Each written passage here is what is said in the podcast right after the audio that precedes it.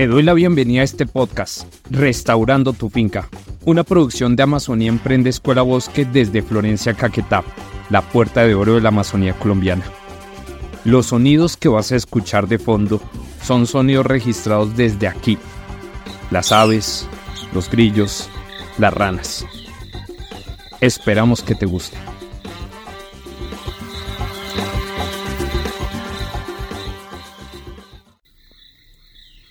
¿Cuánto vale restaurar un ecosistema en Colombia?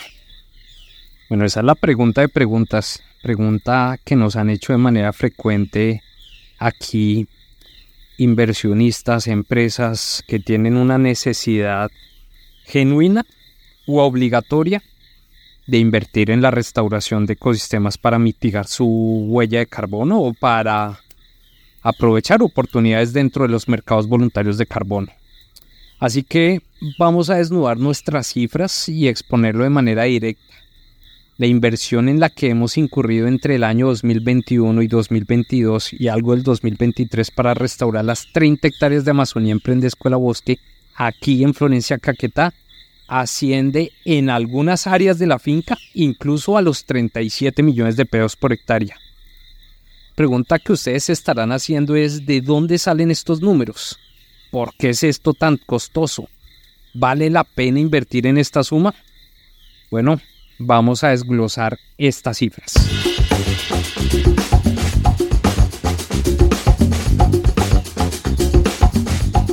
Bueno, antes de comenzar ahora sí en forma, es simplemente una anotación. Ponemos una nota resaltada aquí en amarillo, en verde, en azul, no importa, pero lo resaltamos los datos económicos que vamos a compartir en los siguientes minutos son datos traídos de los años 2021-2022. Es decir, que si usted escucha este podcast, si vas a compartir este podcast en el 2024, 2025, 2026, pues hay que hacer el respectivo ajuste de datos, ajuste de la inflación, encontrar nuevos precios, cotizaciones, etcétera.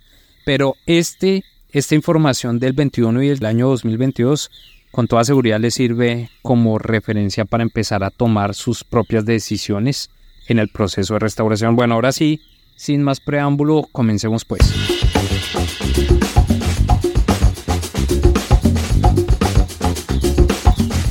El primero eh, se trata de recuperar el suelo eh, a partir de la intensidad en la que esté o el grado en el que esté la degradación del mismo. Dos cosas se pueden hacer para recuperar el suelo y tenerlo listo para una siembra. La primera alternativa es la regeneración natural, es decir, que la naturaleza haga su trabajo y que empiecen a salir las mal llamadas malezas que para nosotros se llaman buenasas porque le hacen un beneficio impresionante al suelo y al ecosistema dentro del proceso de restauración. Atraen aves, atrae fauna y eso permite que la dispersión de semillas aumenta, genera biomasa, genera eh, más riqueza orgánica en el suelo eh, y eso es importante. Eh, habrán puristas que me, que me digan que las malezas hay que acabarlas. Bueno, ese es el eterno debate y de nuevo todo es contexto dependiente. Pero bueno, para, para poder recuperar el suelo hay que, por ejemplo, retirar aquellos factores de disturbio lo mencionábamos en un podcast pasado, que pueden ser, por ejemplo, las vacas, los caballos o los cultivos que estén en el lugar, aquellas actividades que generen presión sobre el suelo. Entonces, eh, liberar el suelo de estos factores de disturbio es fundamental.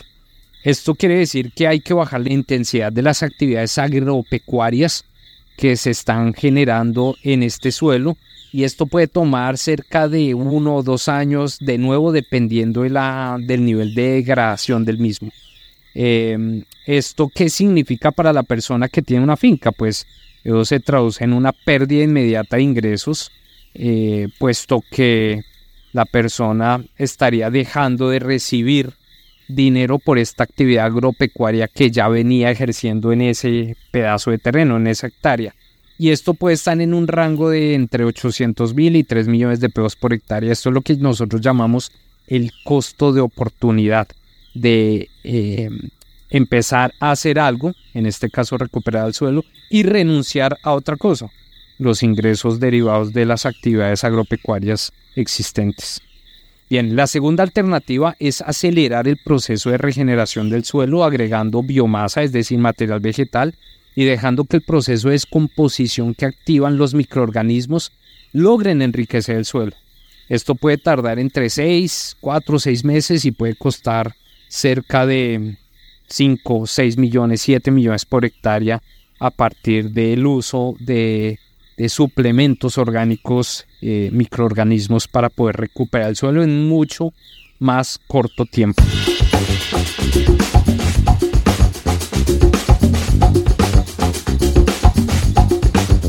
Segundo ítem aspecto a considerar los costos operativos en semillas, abonos, turba y mano de obra. Bueno, habiendo dicho lo anterior sobre el tema de los suelos, el costo de plantar, sembrar una hectárea considerando las semillas, el proceso, o sea, con las semillas me refiero considerando el proceso de recolección de semillas en los bosques de referencia o la compra de semillas en lugares realmente certificados autorizados que tengan trazabilidad de la procedencia de las semillas, más el proceso de germinación en vivero, más el abono, más la siembra y toda la mano que, de obra que contempla cada uno de estos procesos puede rondar entre los 9 y los 11 millones de pesos dependiendo de las especies que se manejen.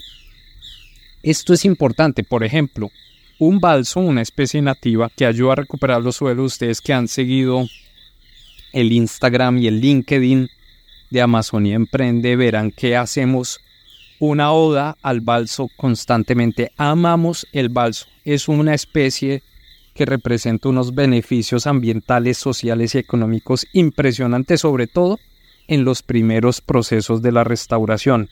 Em, tenemos un podcast alrededor del balso que esperamos que escuchen y que disfruten. Pero bueno, a lo que voy es que eh, si tenemos un balso, que el balso puede durar 6, 7, 8 semanas en vivero versus una palma de aceite que puede durar 6, 7, 8, 9 meses en vivero, pues van a haber diferencias en los costos. Entonces, dependiendo de la especie, podemos definir el precio, eh, perdón, el costo de este proceso, pero como lo digo, puede estar entre los 9 y los 11 millones de pesos. De nuevo, dependiendo de la especie que se maneje.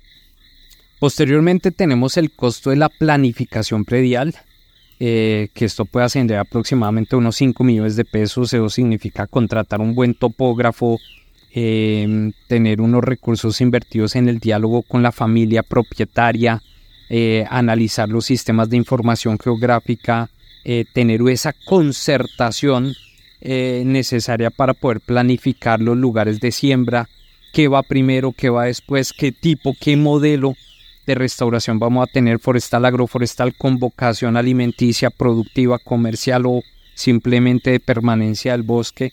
Eh, todo este análisis de costo de planificación predial puede ascender a unos 5 millones de pesos y puede durar lo que tenga que durar. Puede durar un mes, dos meses, tres meses, cuatro meses, lo que se necesite hasta que se genere ese consenso. Bien, después vienen los costos de los seguros de las siembras. Eh, este es un producto financiero muy necesario y especialmente ahorita en contexto de cambio climático, los seguros paramétricos. ¿Qué significa eso? Son productos que sirven para cubrir eh, el costo de reposición de una siembra en caso de que ésta se vea afectada por algún disturbio natural, como un incendio, como una inundación, es decir, que se pierda la plantación. Se perdió, entonces usted tiene un seguro eh, como cuando usted tiene el carro, lo estrelló y el seguro paga, tal, entonces lo mismo.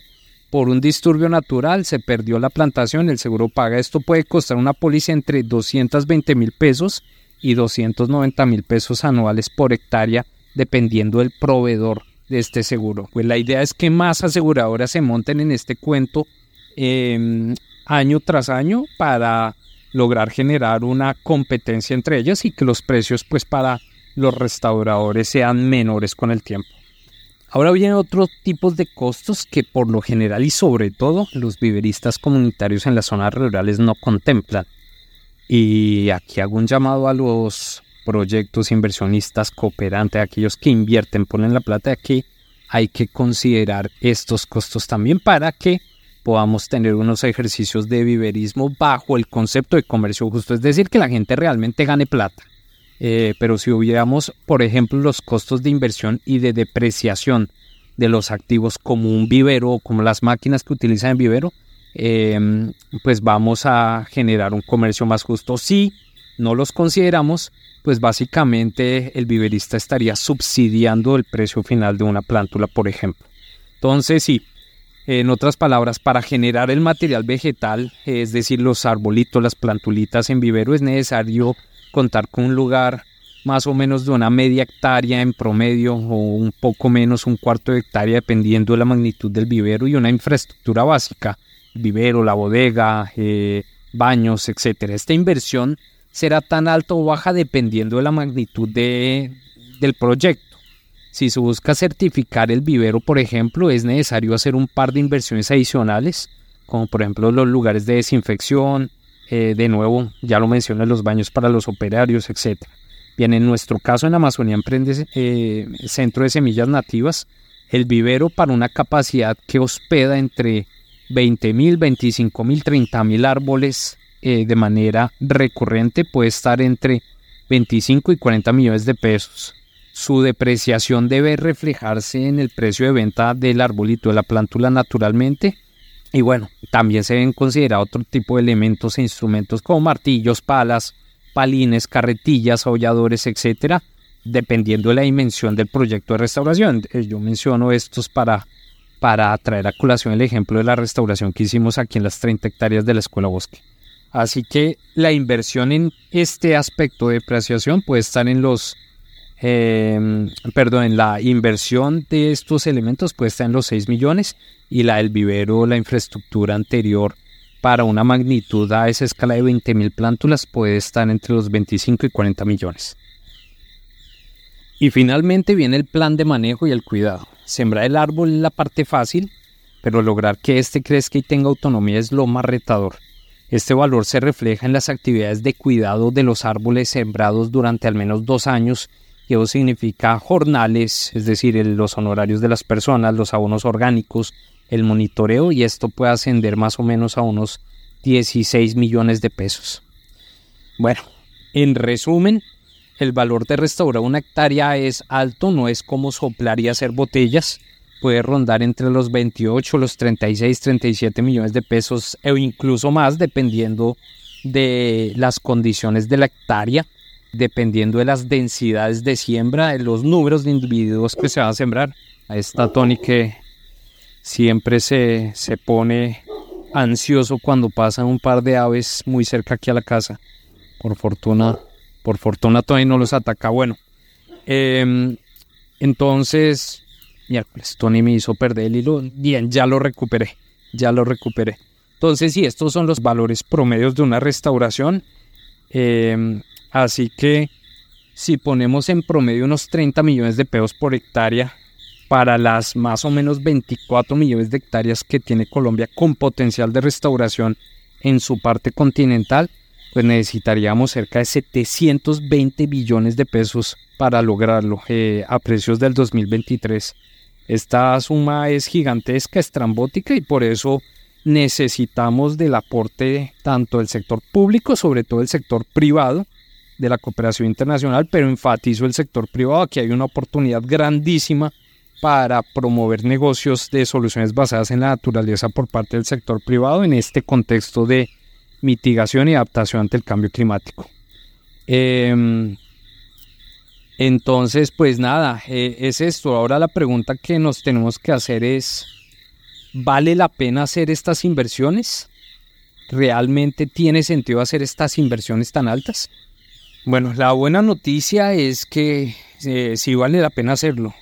Es que cada día más y más hay mucho más interés y necesidad por hacer restauraciones de ecosistemas a gran escala.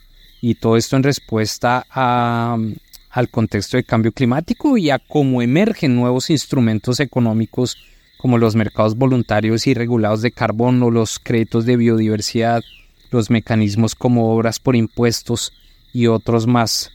Dicho en otras palabras, esta es una inversión que promete retornos económicos, lo dijimos anteriormente. La mala noticia de pronto es que estas inversiones hay que hacerlas pronto, en los próximos años, antes del 2030, pues el cambio climático no da espera, ya vemos cómo van las cifras para arriba, que no se logran cumplir las metas de reducción de emisiones para no sobrepasar el 1.5 grados centígrados que dice el IPCC, el panel intergubernamental de cambio climático.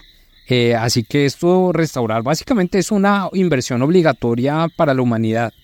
Eh, y sobre todo en países como Colombia que tienen alta vulnerabilidad exposición ante los efectos del cambio climático como tormentas, derrumbes, sequías, hambrunas, desplazamientos y bueno, conflictos, conflictos sociales debido al acceso a los recursos naturales. Así que vale la pena hacer estas inversiones, pero pues claro que sí vale la pena. Restaurar es fundamental para que los servicios ecosistémicos que proveen los recursos productivos se mantengan, como el agua, los nutrientes del suelo para la agricultura, la, la regulación climática, hídrica, entre otros servicios ecosistémicos. Hay que tener en cuenta, eso lo sabemos, eh, pues los técnicos, eh, si tú te estás adentrando a, este tema hay que saberlo.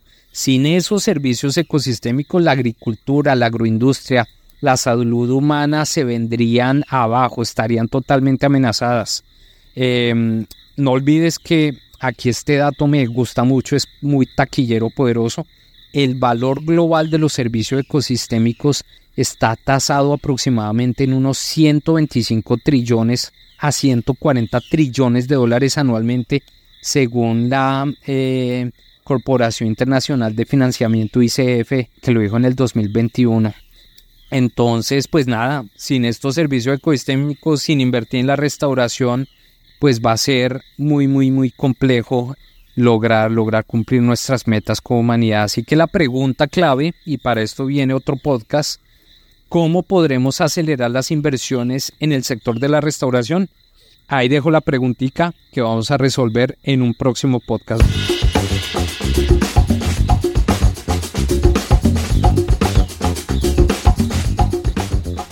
Nota de cierre. Esta es muy importante.